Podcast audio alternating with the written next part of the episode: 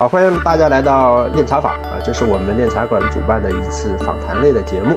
啊，每一期会邀请 Web 三领域的一些优秀的项目方或者优秀的投资人来分享整个赛道的一些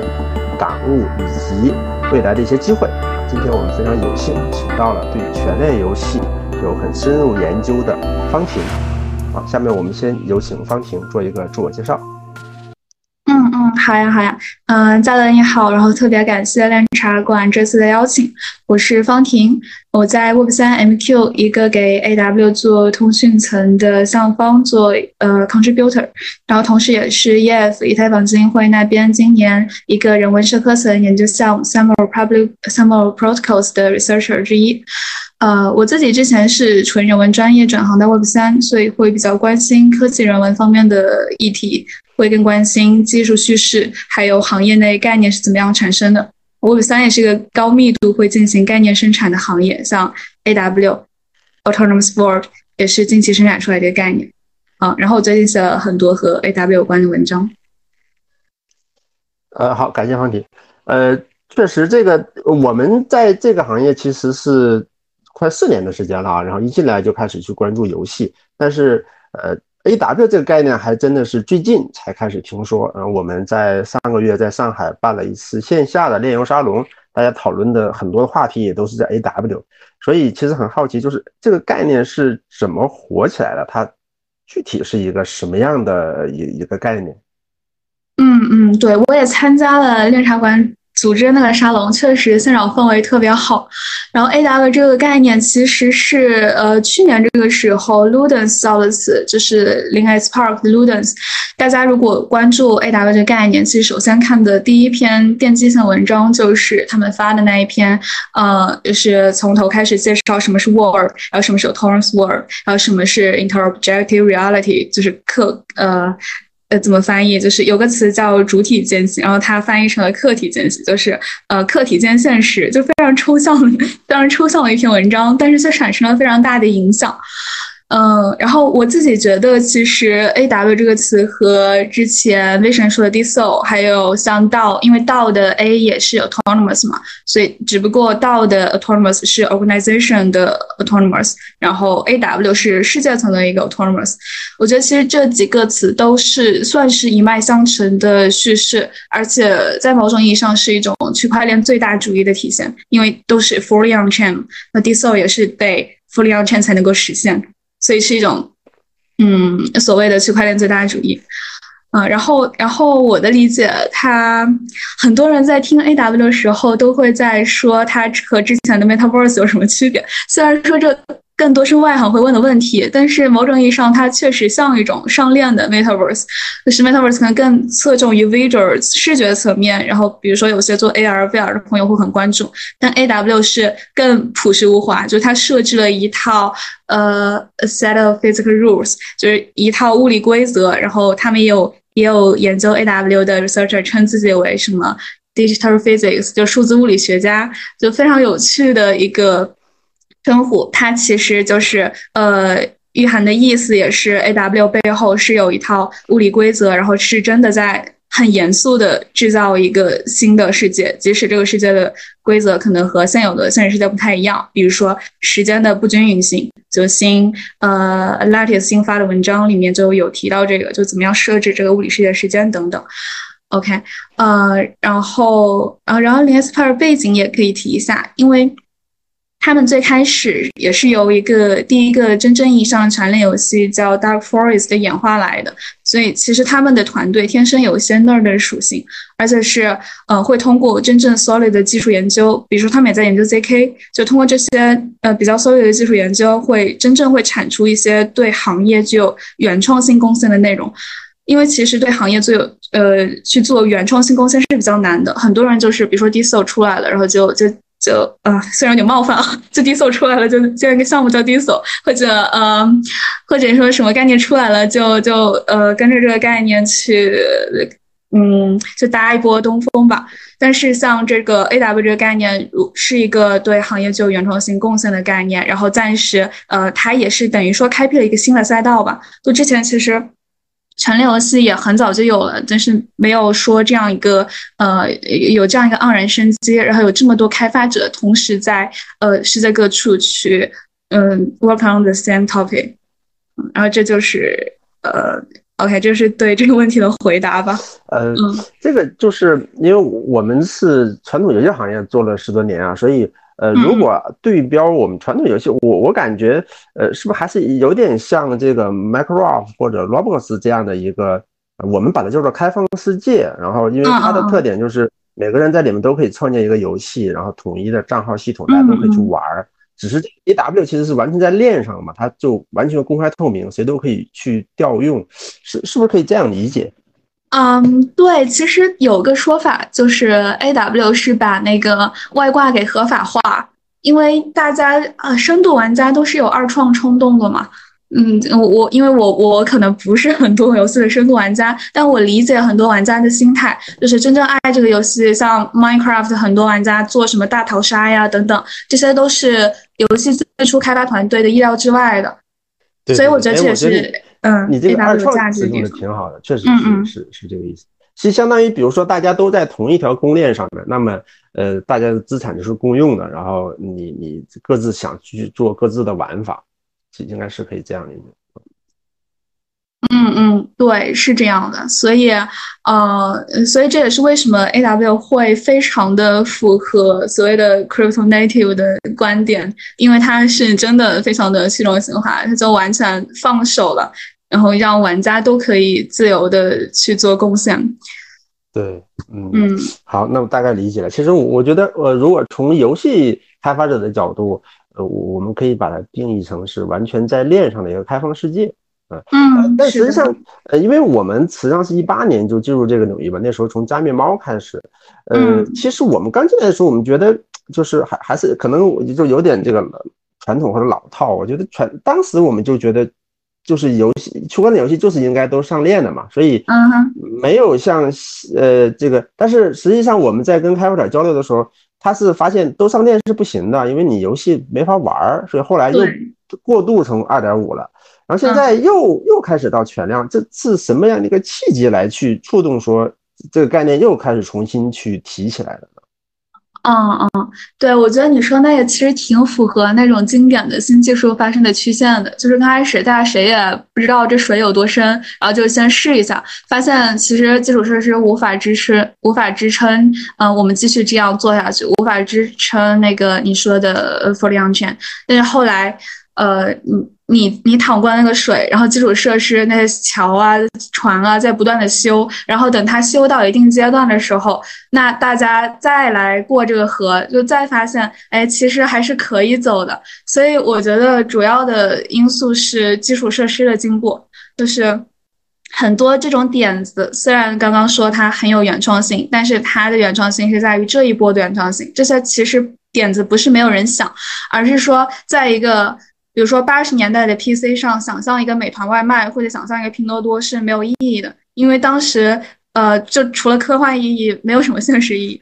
像最开始的那个电商也也很慢，而且很不安全，因为他们，呃，也可能是个伪命题。有些人说他需要去银行办很复杂的手续，然后存上钱，然后经历一系列的非常科幻的过程。对于当时的用户，零几年用户来说，等于就是把真正的钱给 burn 掉，然后才去。网上买东西了，所以这后来也是因为相应的配套设施都完善了，然后重新想象一个新技术带给我们的影响，才是呃嗯，就是才变得更加可行的。然后我之前其实也写过一篇关于 A W 基础设施盘点的文章，因为这个问题是一个非常，呃，就是所有接触 A W 的人都会问的一个问题，就是为什么是现在，为什么要全链？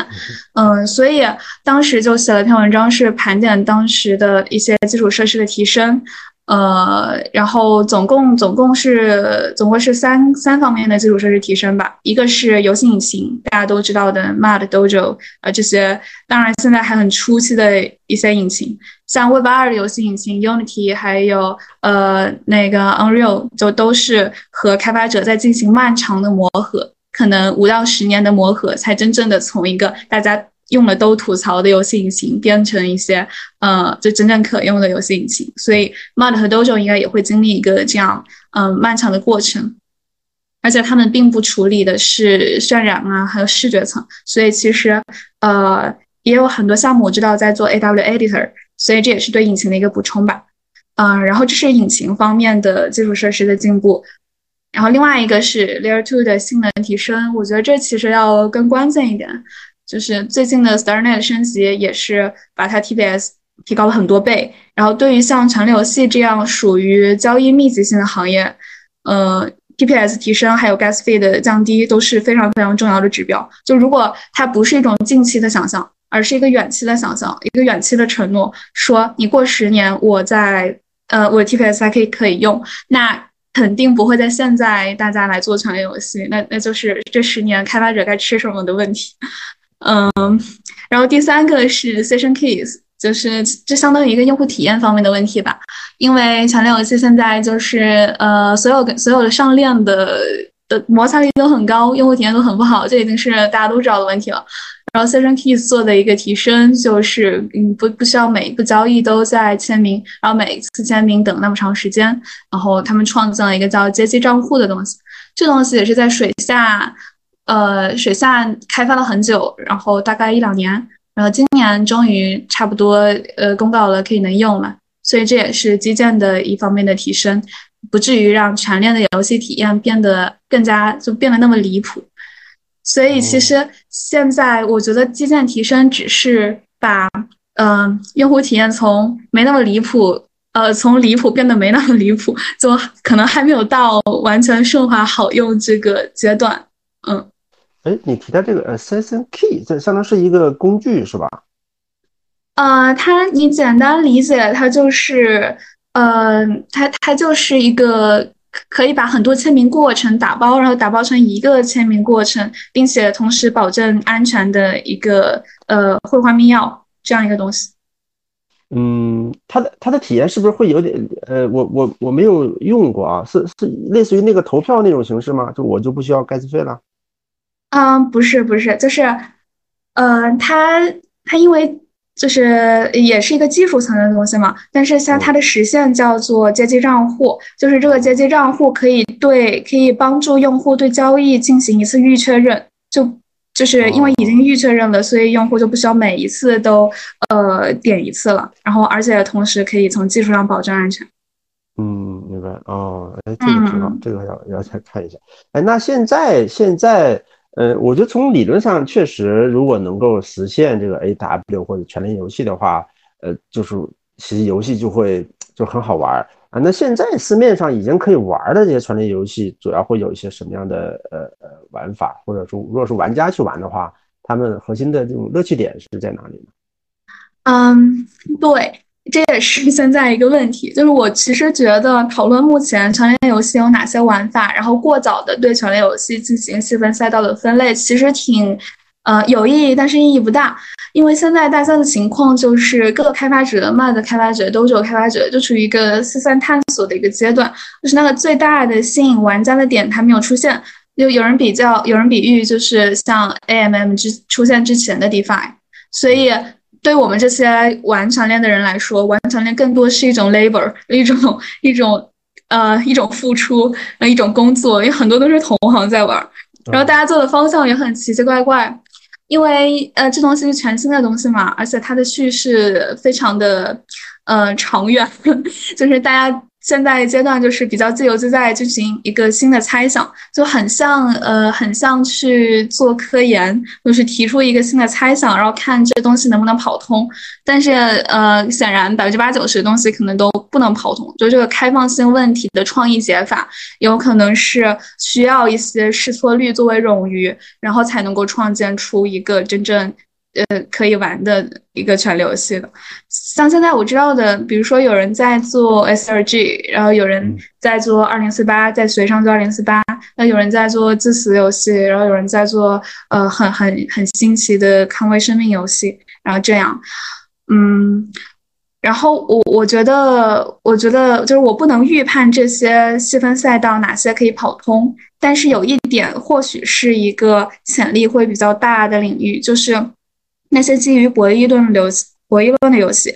因为博弈论它本身就是一门一一门科学，就是它是一个非常深，然后非常具有无限可能的领域，而且全链是。呃，特点就是是是开放的，是具有很强社交属性的，是一个世界嘛。所以，如果基于这些假设，我们设定一个有限资源，然后设定玩家之间的决策会相互影响，而不是一个单机的，呃，我做出决策，你也可以平行在另一个游戏时空做出呃其他决策，但是我们不互相影响这样一个，呃，就从从平行变成交叉。然后基于这些，我觉得会出现一些比较精彩的上层游戏设计。嗯嗯，或或者说也也是设计不出来的，因为 Paradigm 那篇文章，呃提到说就是全链是一个允许涌现的机制嘛，所以可能现在的策略就是尽可能的开放，然后尽可能的动态演变，然后在这些动态演变中，总有一个总有一个阶段，总有个 stage 是会 magical 就发生一些魔法般的事情，然后那个时候我们就知道，OK，这就是全面的一个 digital future。嗯。对，就是呃，呃，这个可以总结一下，就是你可能这个呃，基于呃，就是博弈属性比较强的，然后呃，这个有这种社交属性强一点的，是吧？更合适一些。嗯，对，这是我的猜想，但是它也有可能是那种呃，就上次上次有个黑客松有一个第一名的游戏作品，它就是个非常非常简单的游戏，嗯，叫 Pixel Law。然后它就是，呃，简单理解，比如说什么像俄罗斯方块啊，然后把，呃，其他的这种小小小游戏联合在一起打通这样的一个游戏，我觉得它也是一种思路。嗯，呃，现在其实因为我感觉大家，呃，这个都在学习那个 Dark Forest 嘛，那，呃，它我们还是把它定义成是轻度的 SLG，就是策略。呃，但是我发现有一点有比较有意思，就好像嗯，就是大家都是赛季版，是是是这样吗？是是为什么都做成赛季版呢？嗯，您刚刚说什么？呃，赛季版就是哦，赛季打两周，两周结束，然后再重新玩这种。啊。嗯，也没有都吧。我知道 Dark Forest 确实是这样，因为它如果你限定限定一个时间的话，其实对于这种嗯对战类，然后具有有限资源抢夺的游戏，你肯定是限定一个时间，然后因为没有一场战争是会永远的持续下去的。所以我觉得，呃，它的好处还在于你在这两周可以集中的调用你身边的，比如说你可以叫朋友一起，你可以组织一个工会，然后你们是像像打黑客松一样，就你们有一个游戏松，你们在限定时间内达到限定的结果。我觉得是一个，其实其实是一个很好的运营游戏运营方面的事情。嗯，明白。嗯嗯，还有就是，其实大家提起来有一些更多的，呃，一个最大的亮点就是可组合性嘛。呃，现在有这种就是两个游戏相互组合，或者三个、四个这种开发者之间去合作组合的案例吗？呃，我我觉得主要来说就是 Dojo、StarNet 和 Dojo 这边的 Loot 生态，比如说像呃，就 Loot 其实它遗产很多，比如说像 Crypts and Caverns，就是 CC，它是给 Loot 这些游戏做地图的，然后它的地图是可以无限打通的，无论你有多少个游戏，你都可以用这同一套地图。还有一个是 IP 的可组合性，Loot 的 IP 也是，呃，因为它本身就是 NFT 化的嘛，所以你要游戏各种游戏用它的 IP 就很方便。嗯，比如说你想象一个宝可梦宇宙，然后一个游戏使用宝可梦的方式就是调用它的宝可梦 NFT，那像 Loot Force 它也可以通过它的 IP NFT 呃 GA 来组合成很多新的游戏，就是类似一个 IP 乐高。而且你在这个游戏中给你的某个属性，呃，给你的某个人物升级了，然后你把它带到下一个游戏中，也是可以继续再用的。嗯，就我觉得这一点还是，嗯，呃，loot 这种它是不是需要你必须？那也就是说你必须要有 loot 这个 NFT 才能去玩它生态所有的游戏是这样子？呃，你说有 loot 的什么？NFT，loot 的。嗯嗯嗯。嗯，是的，但是其实它不是一个收卖 MP 的思路。如果你以全链游戏生态有这么有这么完善的话，因为所有的东西你上链了，然后你都可以变成 NFT，对吗？所以就是游戏资产化，它是什么样资产化？数据资产化就是把某个东西给上链了，然后你就可以移动它了。所以它呃，我觉得不是一个卖 NFT 的思路，而是一个看哪个 NFT 被使用的更多，它的网络价值更高，然后它的流通性更好，它自然就会变成呃这个游戏宇宙中最重要的一个资产。因为可组合性，你你保证可组合性的基础就是它是个 NFT，我觉得。哦，嗯，这个倒是挺，相当于我这一个 NFT，比如说我玩不同的游戏，我的这个资产可能增加了更多的属性，那这样理论上是我这个资产可能就可以升值，是嗯嗯，对，所以其实是可组合性的基础嘛。哦。好，嗯，但是我我们发现，其实现在这些在讨论权益游戏的很少会提到 token 这个问题，所以，呃，是是因为还没到那个阶段吗？还是说根本就不需要 token？或者说如果需要的话，那一般情况下这个 token 会怎么去使用？嗯，对，现在确实因为太早了，所以绝大多数权益游戏都没有 token，就还处于一个验证想法的阶段，不可能想法还没有验证就直接发币。然后我理解这个问题，其实本质上是关于权力游戏如何盈利的问题。权力游戏，因为它所有东西都在链上，然后没有中心化的服务器，没有没有中心化服务器，就相当于一个修了一个高速公路，然后它没有收费站，所以它是一个开放经济体。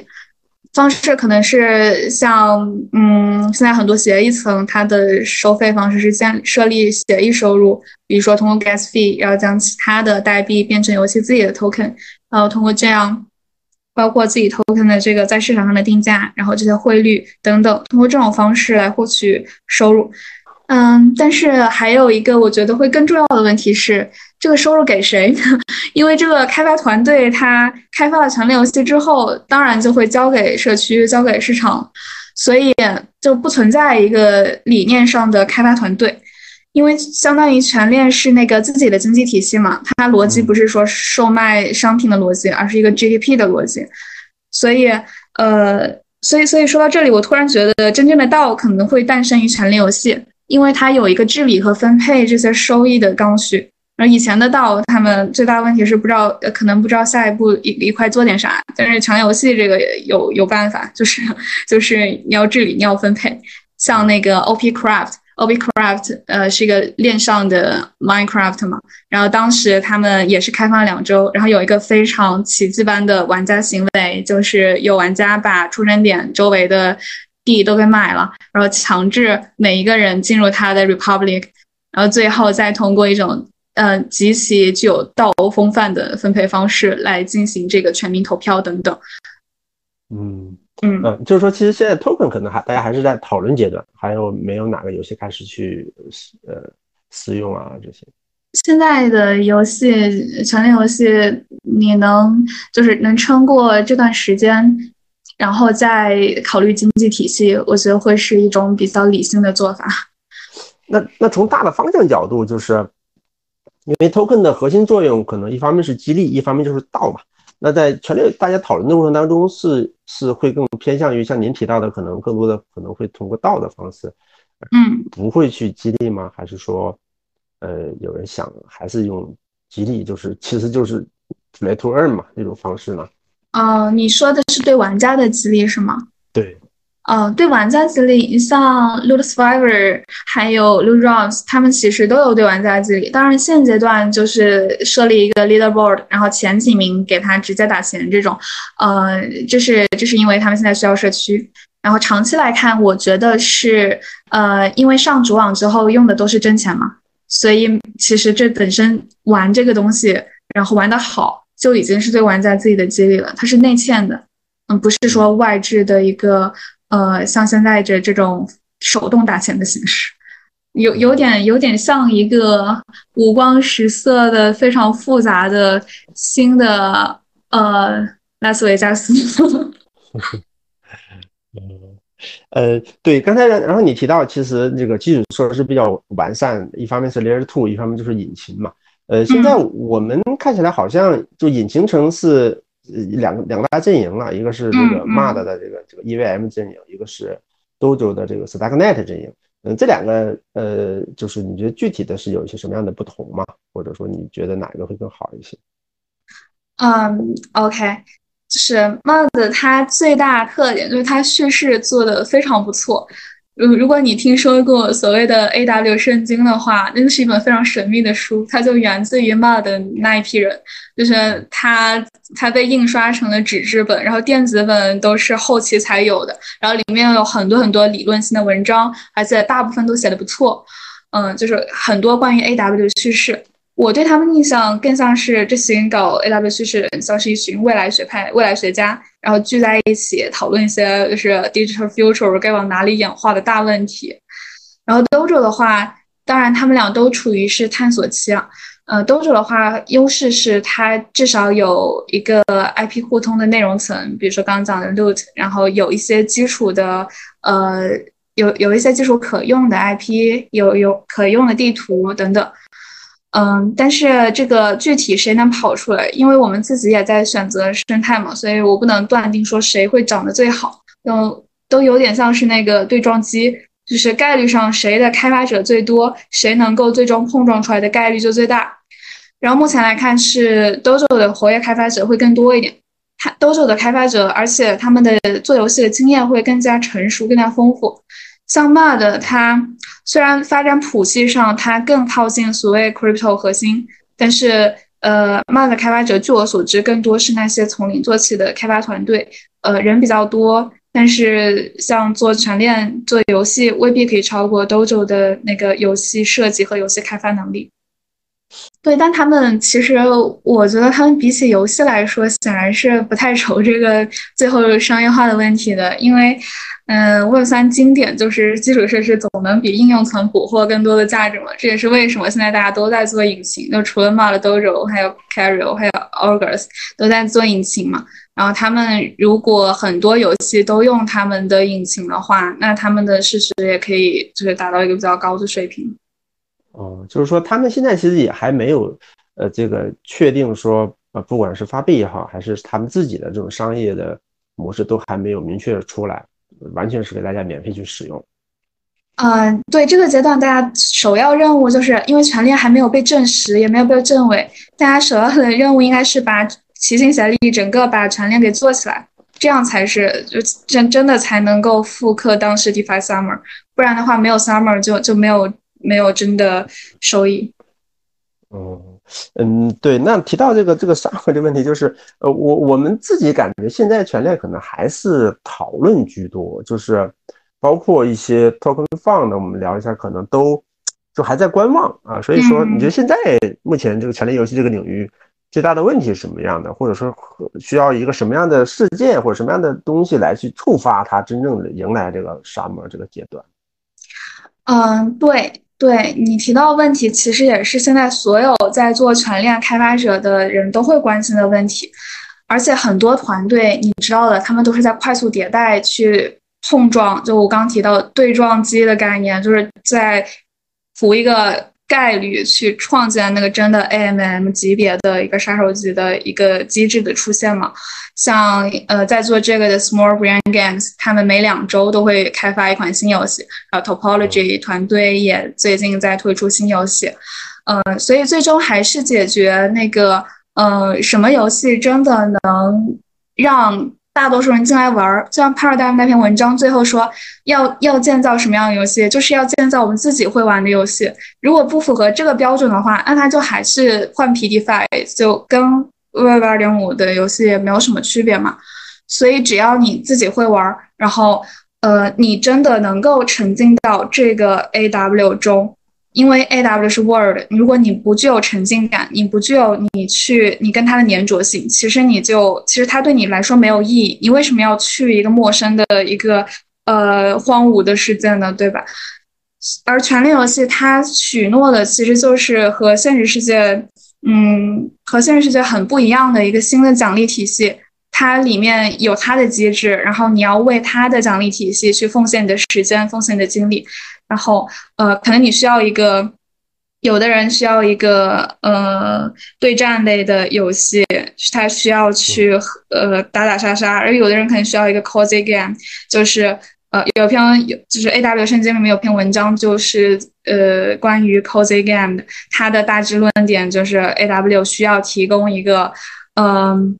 需要提供一个类似呃向向家后面撤退的一个 coziness 的层，就是这东西，因为它是永续的，所以它需要让你感到舒服，是你的 comfort zone，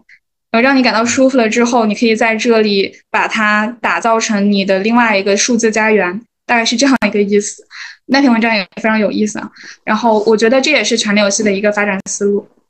嗯，它它是你刚才提到是每两周就能出一款游戏吗？这个这么快？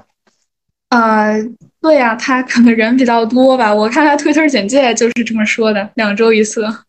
嗯，就是暴力碰撞，大力出奇迹。确实，我倒想起有点像我们传统游戏行业有一个赛道，其实叫休闲游戏，叫超休闲游戏。呃，确实是，呃，就是像有的大的超休闲的发行公司，包括像海外的，像法国的那个巫毒，他们一年要发几百款游戏，嗯，他们自己的规划也是这样，就是两周出一个 demo，然后去测玩法，测玩法可以才继续去做，不行就下一款。这个还是有点像现在大家做全链这个这个思路，就不断去试，是吧？对对，有点像是四三九九阶段，就是要 看哪一个游戏大家大伙儿喜欢，因为没人能预判这种非常艺术性的、创意性的东西能不能获得市场的有效反馈嘛。对对对，这也是游戏行业的一个特点啊。嗯嗯，是的，尤其现在还有一个困境，就真正的玩家不够多，所以你说什么是有效反馈呢？就是你的同行都爱玩，它算是一款好游戏吗？那万一你放出去之后，更大的圈层稀释之后，他们又不爱玩了呢？所以，呃，就是这个玩家先有玩家，还是先有一个好的权力游戏？暂时来讲，还是一个呃不解未解之谜。嗯，确实。嗯，对，然后现在感觉好像确实像这个 Starknet 这个 Layer Two 在，呃，是它整个的这个 Layer Two 项目方都在重点推这个权力游戏吗？还是说是社区开发者自主去去形成的？因为它这个速度快或者等等问题？呃，它官方有在推的，因为 Starknet 它，嗯，他觉得包括它实际上可能就是权力游戏最终能够爆发的一个最适合的一个 Layer Two。所以其实是社区和官方都在推，然后它包括他们之前不是有一次技术的跃迁嘛，然后呃各种 TPS 都翻倍了，所以其实对全链目前来说还是挺友好的。呃，对，哎，这个倒是可以顺便再聊一下，就是呃，因为我试了一下，好像我感觉速度还是没那么快，就是不知道你们就是盖子费跟速度这个问题，现在大概是到什么阶段了啊？呃，没那么快，是因为之前实在太慢了。就是我听在里斯本玩那个 Loose Survivor 的朋友会说，可能要五五分钟或者反正多少分钟才就是分钟级别的等待吧。然后现在是一个秒级别的等待，就已经好很多了。哦，哎呃，那从斯丹这个 Layer Two 角度的话，呃，这个因为我我们关注 t a n 少一点啊，就是呃，但是我是从 Arbitrum 跟 OP 开始去看 Layer Two 的话。一个很典型的，就是一般情况下都是这样，就最开始技术不成熟嘛，所以盖茨法还是很高，然后慢慢慢慢的呃升，不断迭代升级，呃，包括像 ZK ZK Sync 的那个呃 EVM，其实现在同样也面临着这个，其实盖茨费还是挺高的问题。嗯，Starknet 现在呃盖茨费相比于 ZK 的那个大概怎么样？或者说它后面会有这种版本迭代的计划，能够大幅提升这个盖茨费吗？对，Starnet 其实，呃，它它最大的优势在于它的那个对未来的那个展望会比较好，就是它，呃，就有个图，我我不一定能找得到，反正大意就是它用的越多，它的速度不会降，就是它不会边际递减，所以它的潜力是最大的，就是大规模应用之后，它是。大家最会看好的一种呃技术，因为它 Stark 技术嘛。然后 Snark 的话，它可能用的越多，它可能降一点。但是这技术方面的事儿，我觉得得再次确认。我对它的呃技术预判和印象是这样。呃，有没有一些数据，比如说基于现有盖子费，可能它后面再能够再低个十倍、百倍，有有这样提过吗？他们？呃，数据的话，那我应该不能乱说。我只知道它之前是大概是平均每秒是三万开入步，然后现在是二十二万。哦，嗯，这是应该是今年上个月还是上上个月的数据。哦，好，那其实也就是说，如果后面那个呃，像因为之前不是有提到以太坊那个坎昆升级，如果它升级之后，好像说还可以降一百倍，是是有这种说法吗？这东西得得查，我不敢乱说。嗯，对，具体他们最终能做成什么样，然后花成花多久，这些还有最终会不会去中心化等等，就还是期待今年年末所谓的 Layer Two 的 Layer Two War 吧。呃，但至少我们是不是是可以这样理解，就是说史丹奈的还是想把这个全链游戏这个概念，希望成为他们这条链的一个重点发展的一个方向。嗯嗯，对，我觉得他们是有在压住这方面的，它的喷涂量，不然你像强人游戏需要那么多的，呃，对 gas fee 那么敏感，然后对，呃，对 TPS 要求那么高，那全刚好 s t a r n e 符合这些标准，那他为什么不压住全链游戏呢？嗯，确实，其实我们自己接触下来，感觉所有的新兴公链都想压住这个 Web 三游戏。对啊，因为交易那么密集，它能带给链本身的好处是显而易见的嘛。嗯，呃，对，哎，然后说一下你们这个 Web 三 MQ 的这个这个做法嘛，就是你你们大概是思路是怎么样子的？因为我看，其实你们也相当于是为呃全链游戏提供服务的一个基础设施，是可以这样理解吗？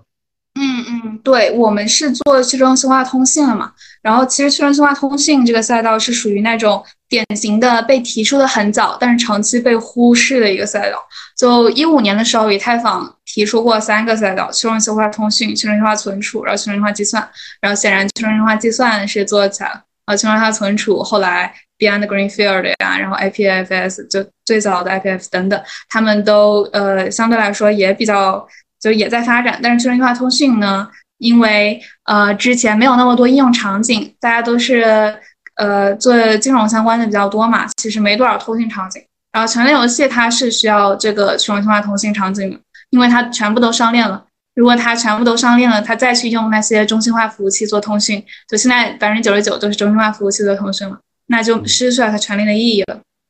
所以，MQ 就是给 AW 给全流系做这个去中心化通讯的。嗯，之后，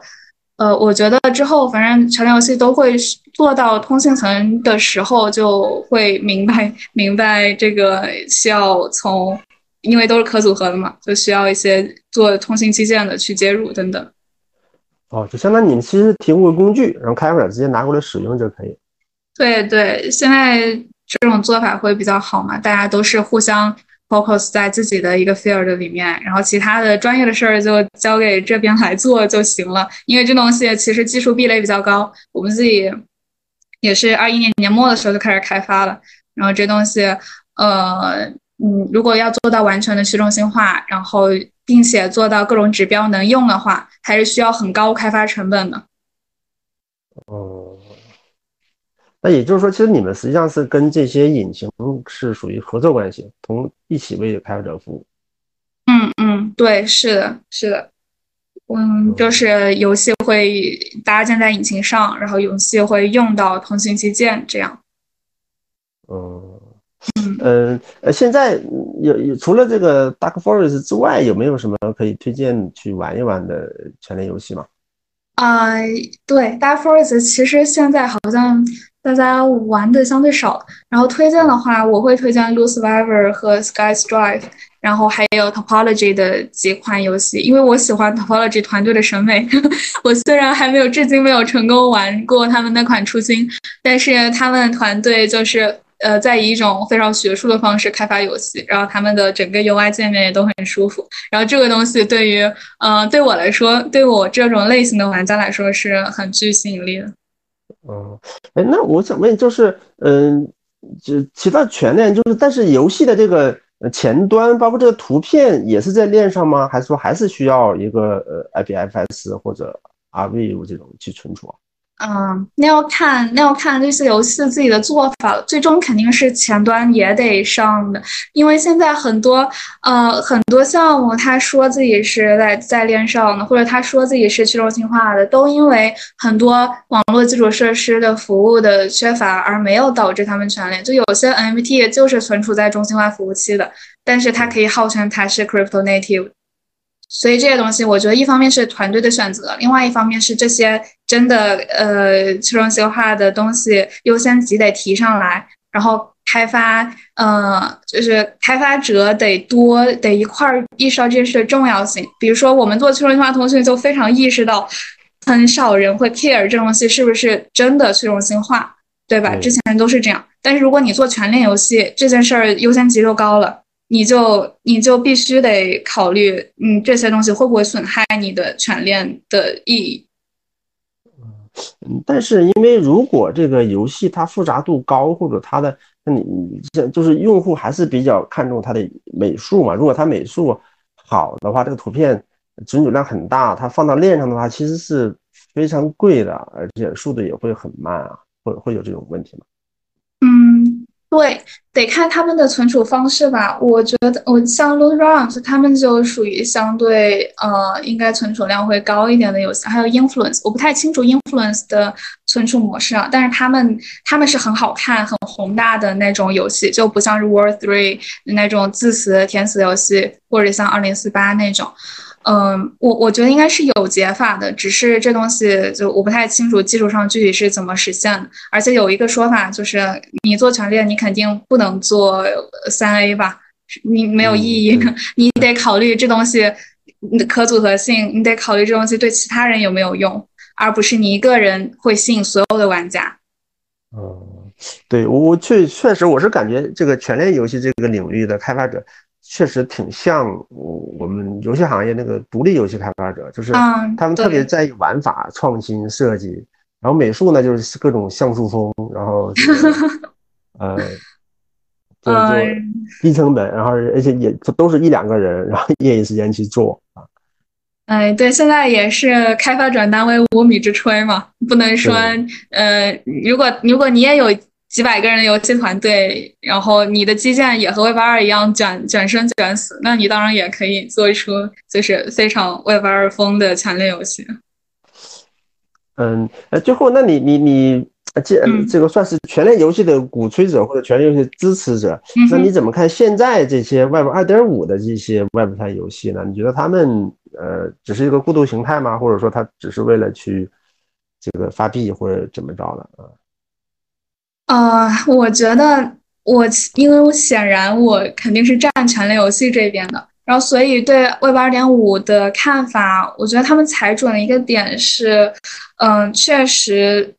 游戏作为一种资产的媒介，然后能让大家，尤其让某些比较需要通过线上挣钱的方式获取生活费的人，能够有这样一个机会，呃，可以参与到这个 crypto 里面，其实是一件好事儿。但是他们的风险，也就是和那种很薄的 DeFi 的风险是一样的，就很容易深度不够，很容易转着转着就转出一些。呃，就转出问题来了，所以那轮子就是又快又薄，然后又容易出故障的一种一种呃一种怎么说一种交通工具。如果做比方的话，然后这个比喻挺好。对，对，然后我自己站全链这边其实是呃，我我不知道我刚刚有没有提到过，反正我自己会是那种区块链最大主义者，因为我觉得。呃，基建的进步可以带来很多概念的文艺复兴，但是全链这个概念的文艺复兴，它和怎么样看待区块链这个技术是有很深联系的。就 Web 二点五，它是把区块链当成一种工具的思维，就是部分上链、资产上链，那些只和金融有关的部分会上链，然后金融它又是区块链给自己找到的目前唯一一个真的被证实的应用场景。你像 social game 呀，暂时都还没到那个地步，就还没被证实嘛。然后我，呃，我我说我是区块链最大主义，是因为像 A W 这种 D S O 到这种概念，它有多少潜力？我觉得都应该不着急，就是看一下它被推向极致的应用之后是什么样场景，然后再去判断。然后比如说现在我们不考虑基建，不考虑 TPS，然后不考虑 gas fee，那整个世界都上链之后，它能带来的改变，其实和所谓的整个世界都在线、都 online 一样，是会改变大家的日常生活的。比如说我们现在会频繁的说线上还是线下，或许以后我们也会频繁的说是链上还是链下，然后这是基于这样一个假设，然后这也是。E.F. 还有他旗下那一派的全链 researcher 会持有的观念，就是区块链和那个万维网和三 W 一样，是一个所谓的世界机制性质的技术。就机制 ness substrate，呃，就是它的影响一定是很长期，然后很缓慢、很彻底的。所以他们推出来一定要 fully on chain，而而那个所谓的游戏只是开启这个链上世界，只是开启 A.W. 最开始的形式之一。所以这是这是一个基本的假设，但是如果承认这一点，那全链就是必然的一个推理的结果。然后不承认这点呢，只是把区块链当成是一种金融工具呢，那基于我们前提不同，我们得到的肯定就是对全链的不同的看法。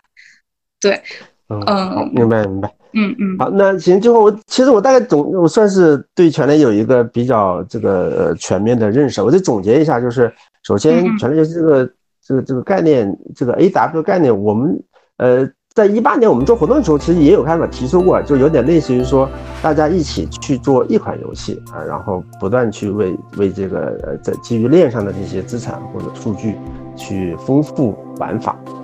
呃，这是一个。那那它火爆核心其实还是确实是基础设施，不管是 Layer Two 引擎都已经越来越完善了，它能够去支持这个真正的实现全链了。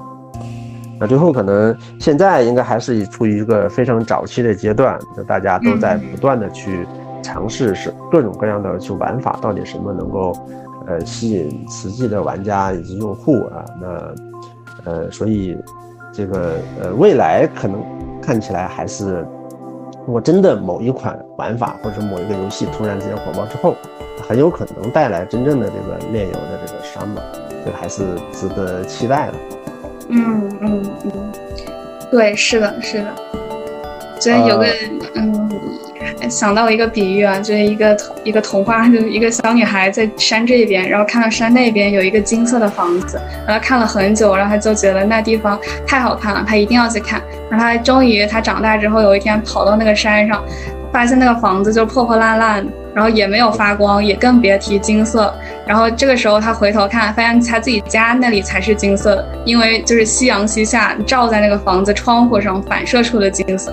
然后我觉得权力游戏，我希望它是一个真的金色的房子，而不是就是被照出来的、被叙事照出来的。啊，但是它我觉得确实是有可能开创一个新、完全新的玩法。嗯嗯，现在的 Y 八点五确实还是基于我们传统的手游。什么 R RPG 啊，卡牌呀，对吧？MMO 啊，就还是那些原有的玩法。但如果全链的话，那可能是一个我们从来没有体验过的一个一种玩法。嗯，这个还是挺期待的啊。对，还是抱抱有希望。